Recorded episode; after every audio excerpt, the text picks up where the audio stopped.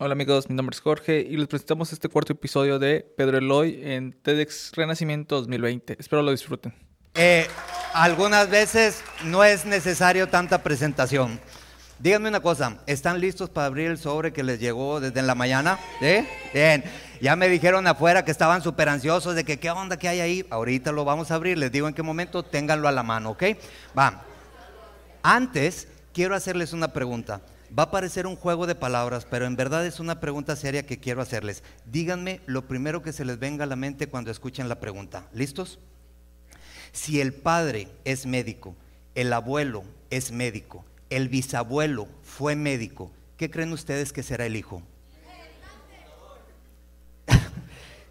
¿Se imaginan?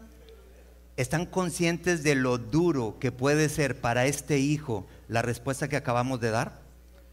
Porque tal vez él estaba pensando ser contador, ser comunicólogo, futbolista, músico, pero nosotros acabamos de meterlo en un molde.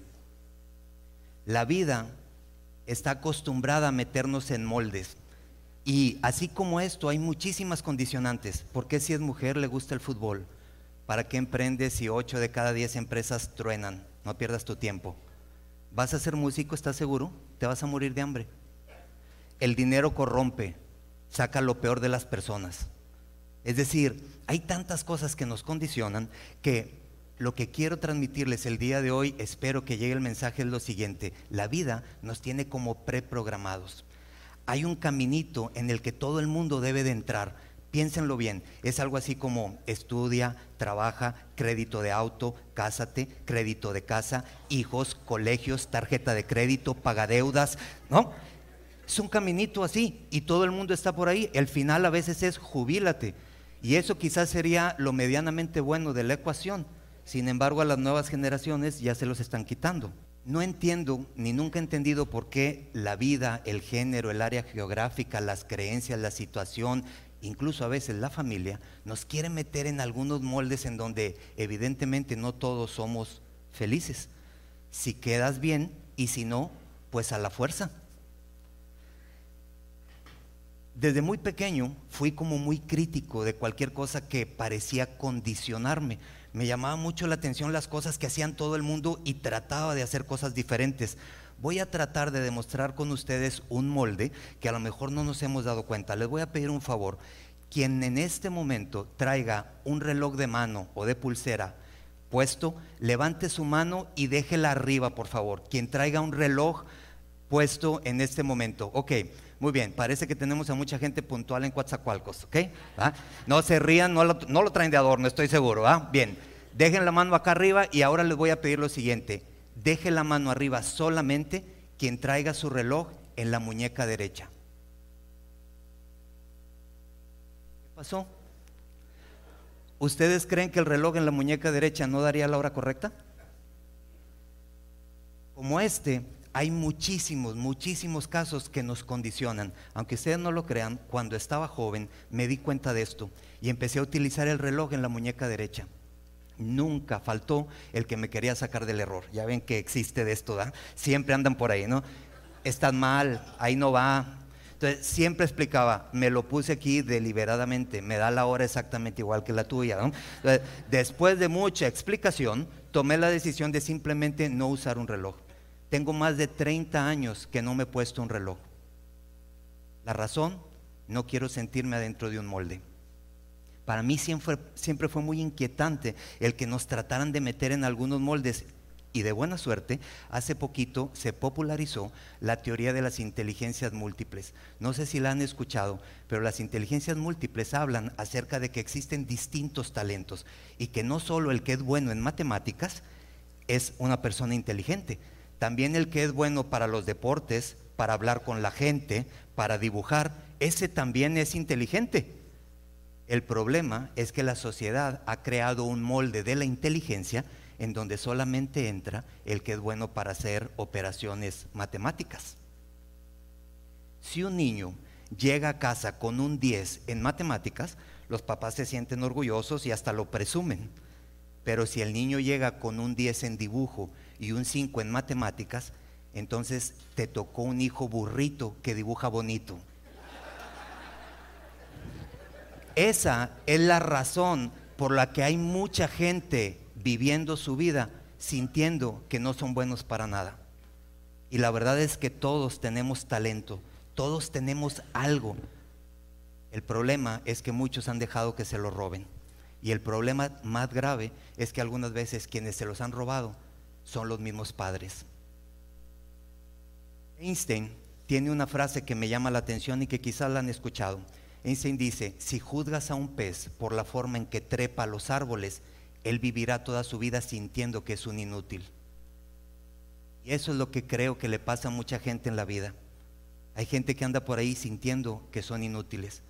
Una vez escuché que hay personas que mueren a los 20 años, a los 30 años y a los 40 años, aunque son enterrados hasta los 80 años. Cuando llegó el momento en que tenía que tomar la decisión de qué iba a estudiar, yo tenía clarísimo que lo que a mí me gustaba era comunicar, crear ideas y poder hablar con la gente, pero no me fui por ahí. Estaba viviendo en el boom de la tecnología. Todo el mundo hablaba de este rollo de que quien estudiara sistemas tendría grandes oportunidades y se iba a ser millonario. Evidentemente a mis 18 años yo no estaba peleado con esa idea y me pareció interesante la propuesta y aunque sabía que debería irme por otro lado, tomé la decisión de estudiar ingeniería porque me parecía que esa era la profesión correcta para un hombre, padre de familia, un molde. Y tomé la decisión que lo iba a estudiar en sistemas, porque todo el mundo decía que iba a ser millonario y me gustaba la idea. Terminé la carrera y la terminé con buenas calificaciones porque les aseguro soy muy terco. Si alguien tiene duda de esto puede consultarlo con mi esposa. soy muy terco y terminé con buenas calificaciones la carrera. Encontré trabajo muy rápido. Mi papá, mi mamá felices, mis hermanos felices, todo el mundo estaba contento. Yo llevaba 15 días en el trabajo y era la persona más infeliz. No me gustaba lo que estaba haciendo. Estaba enfrente de una computadora programando porque había estudiado desarrollo de sistemas ocho horas delante de una computadora sin poder hablar con ella, no me contestaba. Es decir, tenía un problema grave, no me sentía bien, pero ¿qué podía hacer? El camino había sido bastante largo, yo ya estaba ahí. Yo no podía regresar a mi casa y decirle a mis papás, pues no estoy feliz, voy a renunciar. Imagínense, si llegaba con eso y me iban a desheredar, era evidente que ya no iba a ser millonario. tenía, tenía que estar buscando alternativas. ¿Qué haces cuando estás en una situación como esta? Saben, yo estaba tan a disgusto en ese trabajo que me reporté enfermo un par de ocasiones cuando iban a asignar proyectos. Yo no quería que me lo asignaran a mí y no es algo de lo que me sienta muy orgulloso, pero creo que en ese momento era como un mecanismo de defensa. En ese momento entendí que el problema no era el San Lunes que le pesaba a todo el mundo. El problema es el trabajo que elegiste. ¿Qué haces cuando estás en una situación como esa? La mayoría de la gente termina resignándose, que no es lo mismo que aceptar, porque el que acepta sabe que esto es lo que tiene en este momento, pero siempre está buscando la posibilidad para salir de ahí. El que se resigna siente que debe de vivir infeliz porque esa es la vida que le tocó vivir. ¿Notan la diferencia? Se requiere de mucho valor para salir de una situación como esa y de reconocer que nadie puede descubrir nuevas tierras si no está dispuesto a perder de vista la orilla. Voy a tratar de hacer una analogía con ustedes. ¿Ubican estos tapetes de FOMI con la letra, los números que utilizan los niños? Bien. Imaginemos lo siguiente, que por las características que tenemos, características físicas, talentos, dones, inteligencias, lo juntaron todo y formamos la letra S llegamos a esta vida con la forma de la letra S por lo que somos y lo que tenemos y lo que sentimos. Ahora imaginen que la vida, la cultura, la familia, las creencias tienen un molde ya hecho de una X, una R, una C y una P. Ellos quieren que entres ahí. Tú evidentemente te reconoces que eres una S y que no puedes entrar ahí, pero te quedas callado y haces todo lo posible porque parece que hay mucha gente que eso espera. Es posible que alguien que llegó con forma de una F entre en el molde de una E, pero siempre tendrá un área sin cubrir. Sin embargo, alguien que llegó en forma de una X nunca podrá entrar en el molde de una O. Por más bonito que esté el molde, si no es para ti, no es para ti. El hecho de que veamos que alguien entra con facilidad en el molde de una X es porque ellos son una X. Pero tú siendo una S, jamás te vas a sentir feliz estando ahí adentro. Así es que viene una primer moraleja de la plática. Reconoce qué es lo tuyo, en qué eres bueno, qué es lo único. Y deja de compararte. Porque si te vas a comparar, compárate con la, que, la persona que fuiste ayer. Asegúrate de ser mejor que el día anterior todo lo demás es energía perdida. Voy a explicarles una historia y creo que la historia ayudará todavía más a tratar de transmitir el mensaje. Imagínense esto, todos tenemos un destino en el cual podemos llegar y sentirnos felices, sentirnos plenos. Existen muchos destinos. En algunos de estos destinos se viven y se hacen cosas diferentes que la gente disfruta. Hay reglas que se rigen en cada uno de estos destinos para cada quien. Para saber cuál es el destino al que debe de llegar, tú lo debes de sentir para poder disfrutar incluso el viaje. El problema es que estamos tan ocupados en el hacer que se nos ha olvidado sentir. Y entonces, cuando llega el momento en el que tú tienes que decidir cuál es el tren de tu vida, estás tan perdido que te da lo mismo ir a Angola que ir a Cuernavaca. Y entonces llega alguien que siempre aparece y que te compra el ticket, el boleto del tren. El problema es que también decide el destino por ti. Y te dice que el tren sale mañana a las 3 de la tarde y al día siguiente a las 2.50 estás parado en la estación pensando que vas a subirte al tren de la gran oportunidad de tu vida. Dan las 3 de la tarde, te subes al tren equivocado. En este tren hay muchas cosas que se van a vivir Incluso hay paradas en donde vas a ver gente que hace cosas que a ti no te gusta, pero igual tienes que empezarlas a hacer porque todo el mundo las hace. Va a haber ocasiones en que te vas a hacer el dormido porque no quieres bajarte a esa estación para hacer eso, pero alguien te va a tocar el hombro y despertarte porque no quiere que pierdas la gran oportunidad de bajarte y disfrutar durante todo el recorrido tendrás que hablar con gente que no piensa como tú, no siente igual que tú, ni tiene las mismas ideas que tú, pero tú tienes que empezar a decir que piensas como ellos, porque si no, te excluyen o te hacen bullying.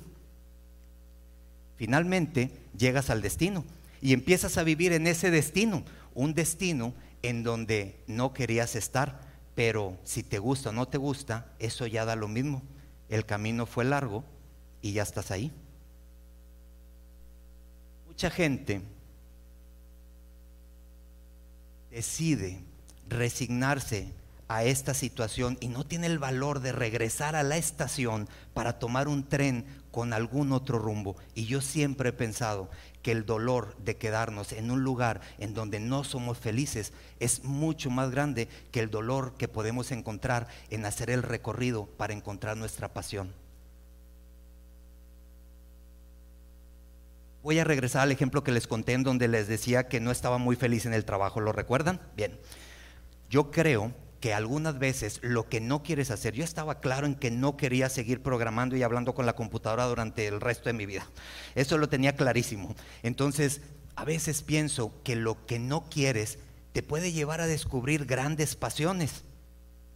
La adversidad tiene el talento de descubrir pasiones que durante la comodidad hubieran permanecido ocultas. ¿Qué hice yo? Hice uso, sabía que nadie me iba a dar trabajo de algo que yo quería, porque había estudiado otra cosa. Así es que dije, si nadie me va a dar el trabajo, yo lo voy a inventar. Entonces hice uso de mis habilidades para hablar, convencer, platicar con la gente y convencí a dos de cuatro del departamento de sistemas que renunciaran junto conmigo para poner un negocio y lo hicieron. Lo más interesante de esto es que, como había sido mi idea, pues yo repartí las funciones. Uno era el director de desarrollo, otro el director administrativo y yo. Yo era el director de marketing, ventas, servicio al cliente, relaciones públicas. Todo lo que a mí me gustaba, yo lo agarré. Y es que ahí me di cuenta que yo podía empezar a crear mi oportunidad de trabajo. Aproveché para leer, estudiar, asistir a conferencias hice muchas cosas que sumaran información a lo que en ese momento estaba tomando la decisión de poderme empezar a dedicar. En este momento quiero decirles algunos tips que quizá les pueden ayudar a encontrar el camino en donde se pueden sentir felices. Ken Robinson, en uno de sus libros, habla sobre cuando tú encuentras o logras que tu talento se cruce con algo que te apasiona, entonces puedes decir que estás viviendo en tu elemento. Para vivir en tu elemento, algunos de los tips que les puedo dar son los siguientes. Piensa en qué pláticas cuando la gente empieza a hablar sobre eso a ti te brillan los ojos. Esas pláticas en donde podrías amanecer hablando sobre ese tema. O piensa qué cosas cuando las haces te cargan de energía. Ese es un sinónimo de que te está apasionando algo y que hay un talento, una inteligencia por ahí adentro que te llama la atención. Hay algunas cosas como estas que puedes hacer. Otra recomendación es, piensa qué te has descubierto haciendo que pasa el tiempo volando y tú no te has dado cuenta que pasó el tiempo.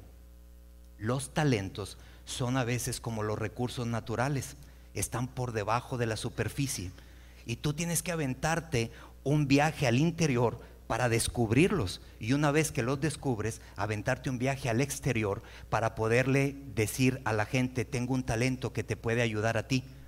Cuando logras hacer eso, no solo vives en tu elemento, sino que adicionalmente logras hacer que tu pasión se convierta en tu profesión. Quiero hacer una aclaración con ustedes. Hay mucha gente que confunde lo que les hace feliz con lo que les da placer. No es lo mismo. Jóvenes me han dicho, es que a mí me gusta mucho y se me pasa el tiempo volando jugando a los videojuegos. Pues sí, si estás seis horas jugando videojuegos, evidentemente eres bueno. Si nos pusiéramos todos aquí a tejer seis horas, en 30 días estaríamos haciendo bufandas bonitas.